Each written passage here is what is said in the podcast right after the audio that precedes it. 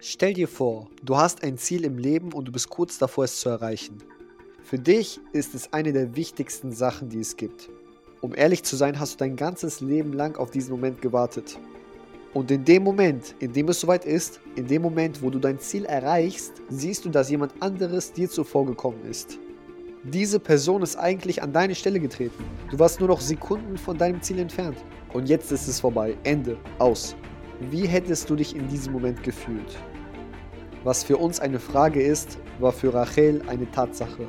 Eine Befürchtung, die eingetreten ist. Denn in dem Moment, als sie die Ehefrau von Jakob Avinu werden sollte, sah sie, dass ihr Vater ihre ältere Schwester in Jakobs Zelt führte. Das war nicht die Schuld von Lea, es war die Idee ihres Vaters, im letzten Moment die ältere Tochter zu verheiraten.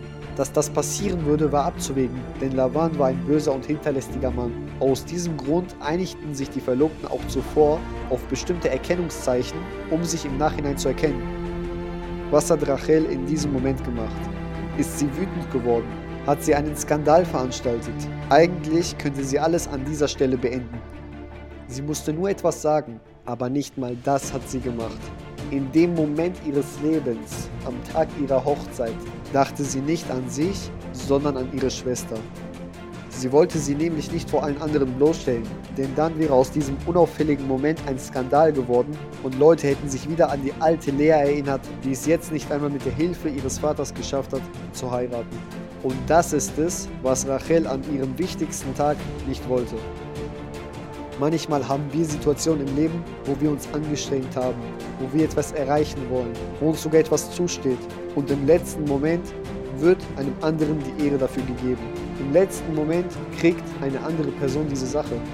Und dann entscheiden wir, ob wir unseren Mitmenschen diesen Erfolg, den wir eigentlich verdient hätten, gönnen oder nicht. Be'ezrat Hashem werden wir sein wie Rachel, die im Nachhinein das Vorrecht hatte, die Mutter eines ganzen Volkes zu werden.